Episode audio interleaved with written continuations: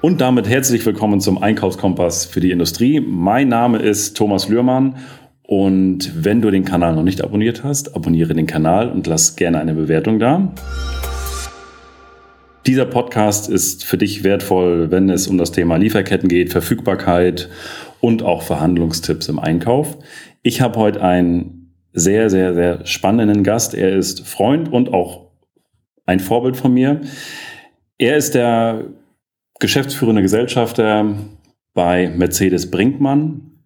Mercedes Brinkmann ist ja in ganz Norddeutschland vertreten mit mehr als zwölf Standorten, 600 Mitarbeiter, mehr als 240 Millionen Jahresumsatz, also wirklich schon eine bedeutende Größe. Und ja, Mike habe ich vor vielen Jahren kennengelernt und er ist das Paradebeispiel, wie man in ein Unternehmen reinkommt hat seine Ausbildungen im Unternehmen gemacht, hat die kaufmännische Ausbildung gemacht, dann den Betriebs- und Kommunikationspsychologen, dann zum internationalen Betriebswirt und heute, wie gesagt, Geschäftsführer und einer der Gesellschafter der Brinkmann-Gruppe. Und damit herzlich willkommen, lieber Mike. Ja, lieben Dank, Thomas, für die Einladung.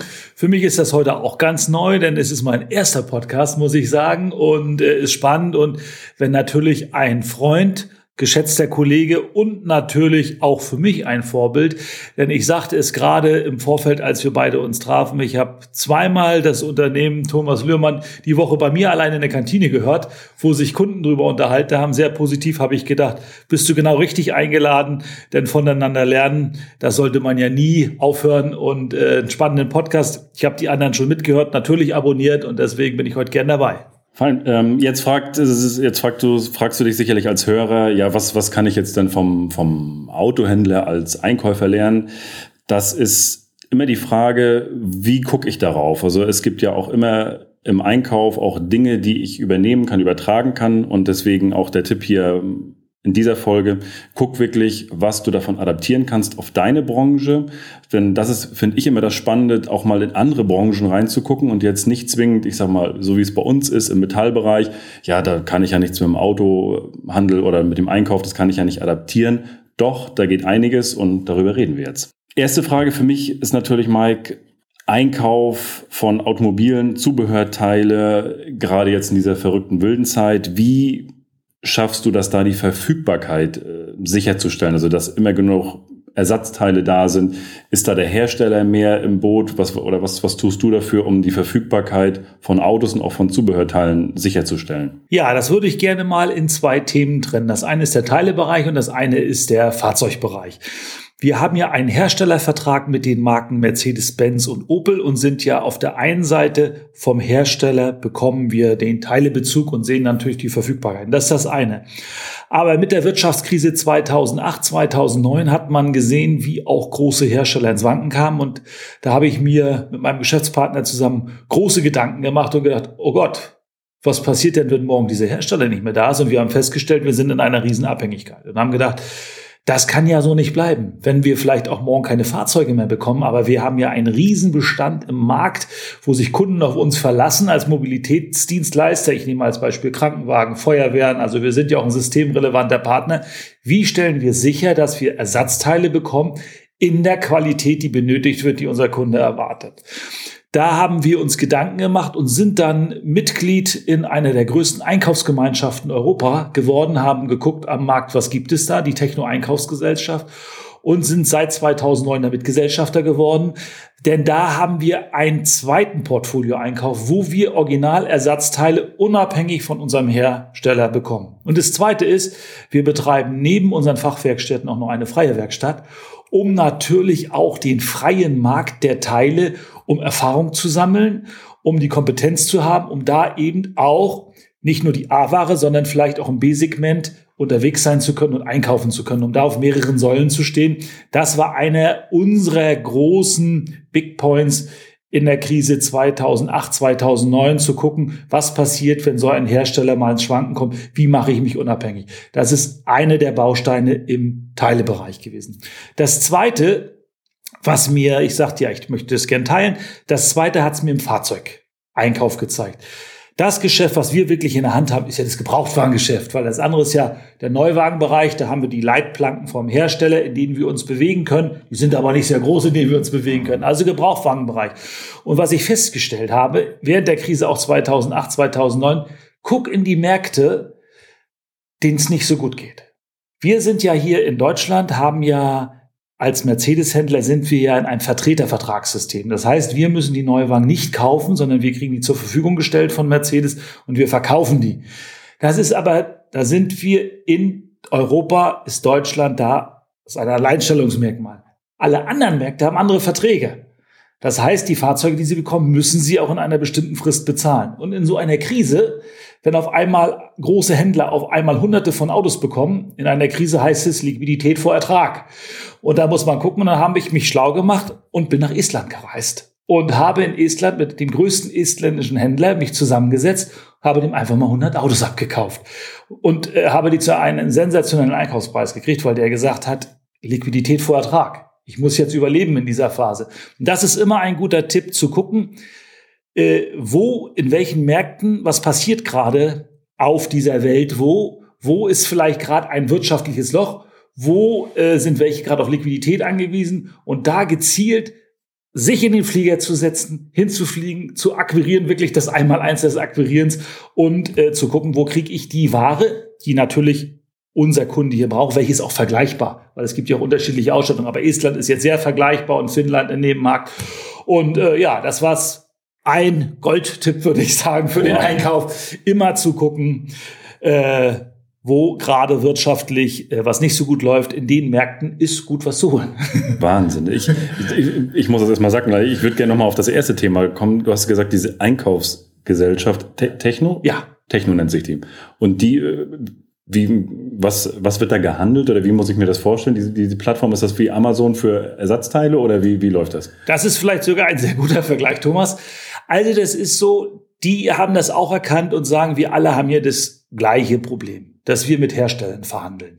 Oder mit großen, ich mache mal an dem Beispiel Öl, mit den großen Ölkonzernen. Und ob ich nun für mich verhandle, alleine, ich alleine bin für einen Ölkonzern natürlich relativ klein. Mhm. Äh, aber wenn ich mich mit 20 anderen großen Händlern zusammentue, dann bin ich schon wieder, habe ich eine größere Einkaufsmasse. Also wie kriege ich auch eine Einkaufsgemeinschaft gebündelt? Und das aber mit einer Kompetenz einer Einkaufsgemeinschaft, die nicht nur den Einkauf bündelt, die Techno bündelt nicht nur den Einkauf für uns, über verschiedenste Bereiche, sondern guckt auch, was sind die aktuellen Themen am Markt, die Unternehmen interessieren? Was sind die aktuellen politischen Veränderungen und was sind aktuelle Themen, die wichtig sein könnten? Zum Beispiel Plattformentwicklung. Und ich alleine kann mir diese Programmierer gar nicht leisten. Aber Techno hat mittlerweile 1800 Gesellschafter, die mitmachen, 1800 Mitglieder. Und das ist natürlich schon ein Fund. Und von diesen 1800 Mitgliedern haben natürlich ungefähr 1000, wo es passt wo es übereinpasst.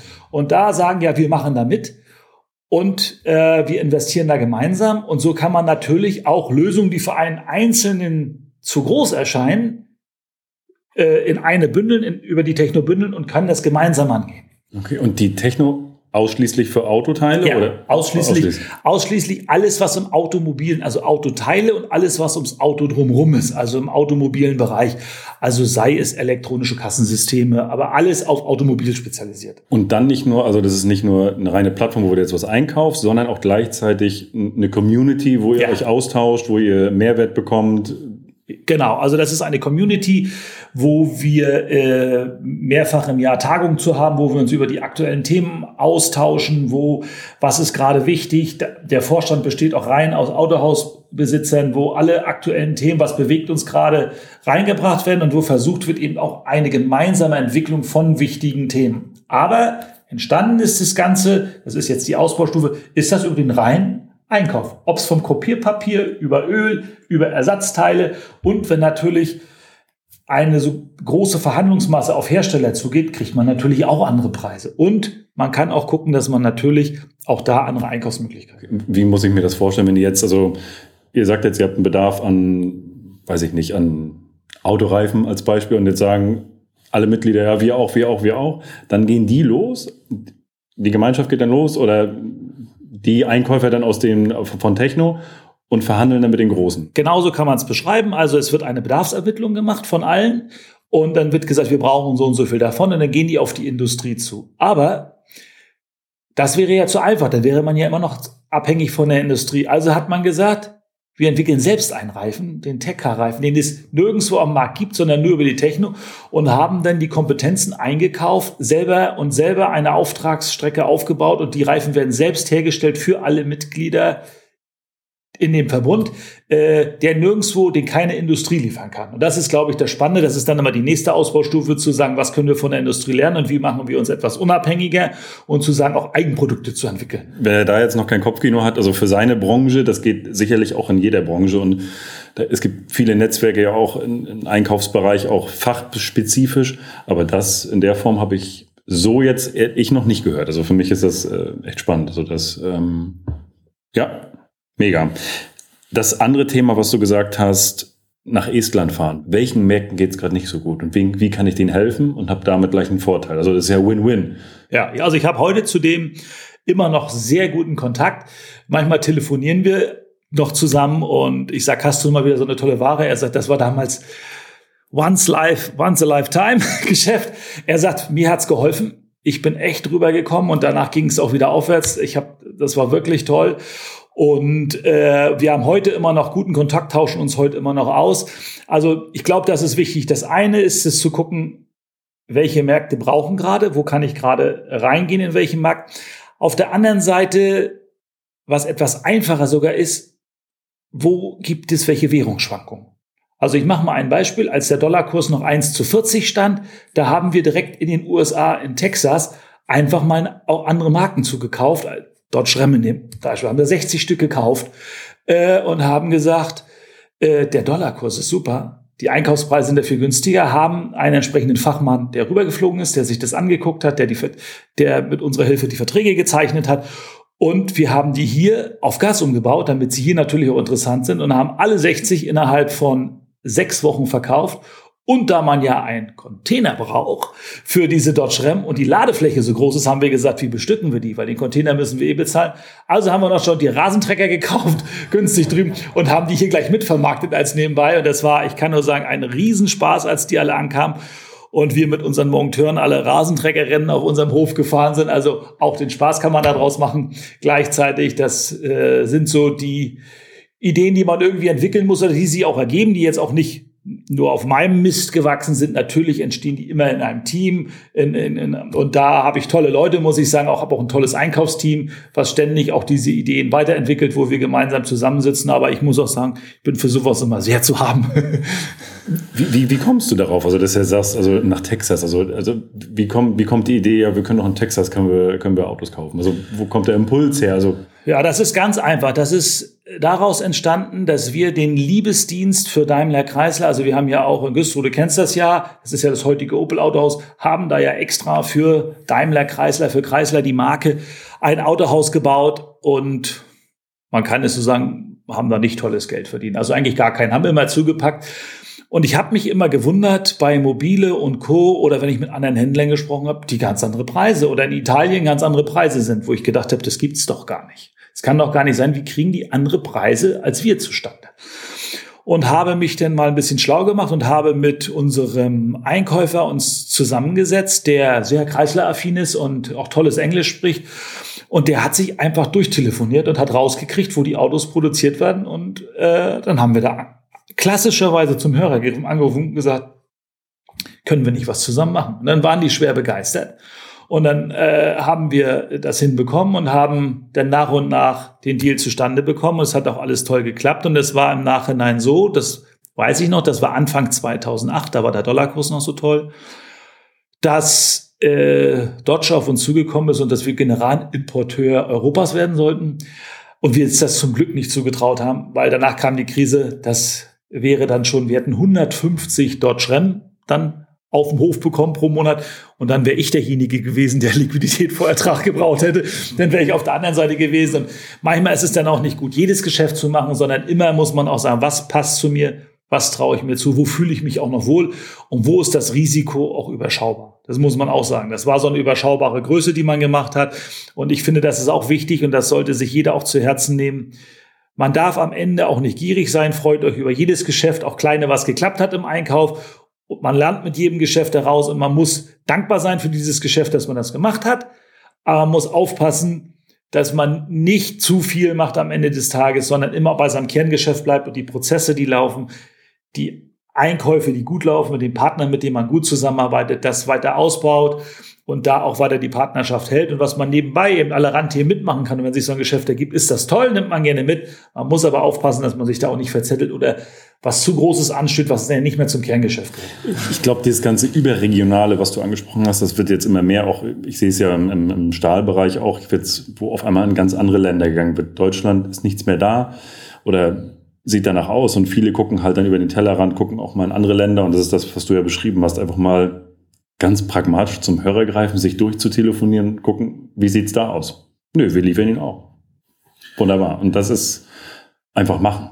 Ja, und im Moment ist es so, kann man in Amerika schwer was kaufen, weil der Dollarkurs, das passt nicht, ne? der ist zu stark, der Dollar im Moment, das muss man sagen. Also muss man gucken. In Europa haben wir fast überall einheitlich den Euro. Jetzt muss man gucken, wir haben früher viel England-Geschäft gemacht, vielleicht wird das wieder interessant, wenn die Engländer da wieder, da muss man gucken.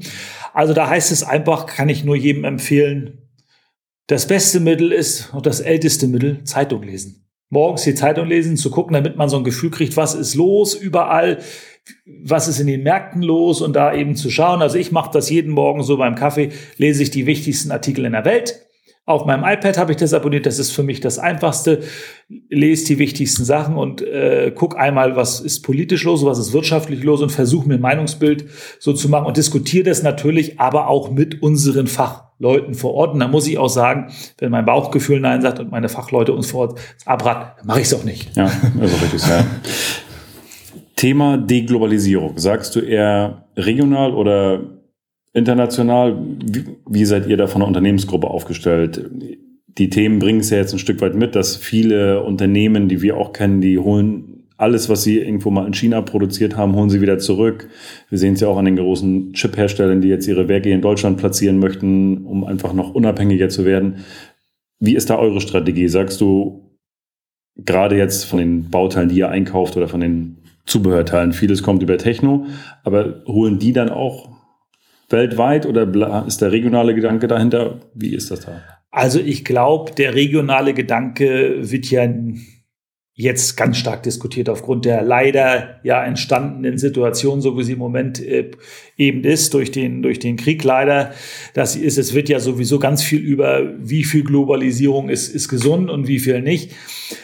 Äh, da wir ja kein Produzent sind, sondern ein, ein Handel machen, sind wir natürlich immer auf die Liefer, auf die Produzenten, die herrschen, auf die Lieferketten natürlich angewiesen am Ende des Tages. Aber ich glaube, sich da eben etwas breiter aufzustellen und zu gucken, wo kriege ich die Alternative her, das ist gut äh, insgesamt. Und ich sagte es ja erstens schon zu gucken, diese Partner, die man vor Ort hat, auch wenn es vielleicht im ersten Moment teurer erscheint, aber als verlässliche Partner, never Change a winning team, sagt man ja so schön. Und das ist es auch, dass man nicht so ein Hopper ist, der für jeden Euro günstiger im Wechsel, sondern sagt, wenn ich einen verlässlicher Partner habe, dann darf der eben auch ein Euro teurer sein. Aber gerade, glaube ich, entscheidet sich ja eine Partnerschaft nicht, wenn die Sonne scheint, sondern wenn es regnet und man Regenschirm braucht. Und das ist umso wichtiger, Regionalität zu stärken, um äh, eben auch mit den Partnern, wenn man auch mal selber eine schwierige Phase hat, offen drüber zu sprechen und nach Lösungen zu suchen und zu finden. Ich glaube, das ist auch ganz wichtig, denn es ist oft so im Einkauf, heißt es auch oft, ich finanziere was vor für an den Glauben daran, dass ich es auch wieder verkaufe. Und wenn man Partner vor Ort hat, verhandelt sich das natürlich leichter mal für ein längeres Zahlungsziel, wenn man mal in Schwierigkeiten ist. Das darf man nie vergessen. Also deswegen ist nicht immer der billigste auch der beste, sondern auch zu gucken, wer ist der verlässlichste und mit wem habe ich gute Erfahrungen jahrelang, dann darf der auch ein Euro teurer sein. Absolut. Gerade in der jetzigen Zeit zeigt sich, glaube ich, wer gut zusammen, also ich glaube, die Pfennigfuchser haben es jetzt schwierig mit ihren Lieferanten, die die wertvoll umgehen, auch mit ihren, wertschätzend auch umgehen mit den, mit den Lieferanten, haben sicherlich den einen oder anderen Bonuspunkt. Also erleben wir jeden Tag auch tatsächlich und da zeigt sich doch eine partnerschaftliche Beziehung jetzt denn mehr denn je, ne? Mehr denn je, das sehe ich auch so. Du hast das ganz kurz schon mal angesprochen, weil das ist für mich halt auch immer interessant. Wir haben im Vorgespräch auch darüber schon gesprochen. was nutzt du für deine Entscheidung, also um dich zu informieren, also weltpolitisch auch oder wenn du Entscheidungen triffst, egal von unternehmerischer Entscheidung, wo informierst du dich? Was für Plattformen nutzt du? Was für Seminare suchst du, um dich da zu informieren? Ja, also als erstes sagte ich das ja schon, versuche ich jeden Tag die Zeitung zu lesen, jeden Tag ähm, zu lesen und nicht nur die regionale, sondern eben auch die Welt. Das zweite ist, ich versuche ganz oft mit Führungskräften in Kommunikation zu gehen, weil jeder hat da ja auch sein, seine Sichtweise. Und ich muss einfach sagen, ich habe das tolle Glück, einen unheimlich belesenen Geschäftspartner zu haben, der ein gutes Bauchgefühl für Strategie hat, der ein gutes Bauchgefühl für Situationen hat. Da bin ich sehr dankbar für, weil mit dem kann ich mich austauschen, also dass ich nicht alleine bin, sondern dass ich da jemanden habe, mit dem ich mich auch täglich austauschen kann. Das hilft mir unheimlich um, ein, um eine Meinung zu bilden, weil wir haben ja in der heutigen VUCA-Welt ja die Ambiguität. Wir haben ja, wir machen mal das beste Beispiel, äh, wo ja heute drüber entschieden wird, äh, das Impfen. Jetzt hört man einen Virologen, der erklärt einem das und da sagt man, ja, das kann ich alles verstehen.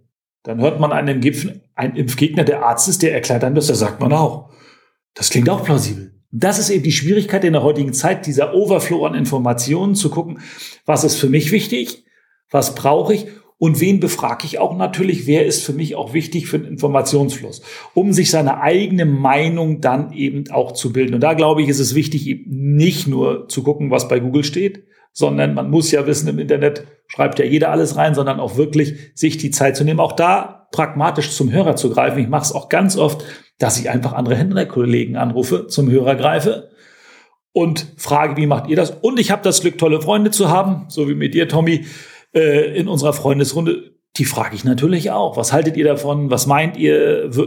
Wie ist eure Meinung dazu? Und ich glaube, gerade jemanden aus einer anderen Branche zu fragen, der hat auch ein gutes Bauchgefühl äh, und zu sagen, wie, wie ist das? Und dann glaube ich, aus diesem gesamten Blumenstrauß heraus kann man sich denn schon ganz gut eine Meinung zu einem Thema oder zu einem Sachverhalt, den man fürs Unternehmen braucht oder was man machen möchte, zusammenbauen. Ja, das, das, das trifft die, die, das Beispiel war ganz gut, was du gesagt hast mit dem, mit dem Impfen, auch wenn das ne, die Themen äh, sind, die wir gar nicht so besprechen, aber das macht es äh, sehr klar und sehr bildlich. Und ich sage auch immer, achte auf, darauf, wen du fragst. Fragst du einen Spezialisten oder liest du jetzt irgendwo was? Ist das Halbwissen? Ich bin immer dafür, lerne von Profis und frag die Spezialisten dafür. Und dann sich daraus eine Meinung zu bilden, gerne auch nochmal zu diskutieren, auch im Freundeskreis oder auch im Unternehmen und dann sagen, so machen wir es jetzt. Ne? Und das war Teil 1 vom Podcast mit dem Spezialisten Mike Osterloh aus dem Bereich Automobil. Wenn es dir gefallen hat, lass eine Bewertung da, abonniere den Kanal und freue dich auf Teil 2, der in den nächsten Tagen kommt.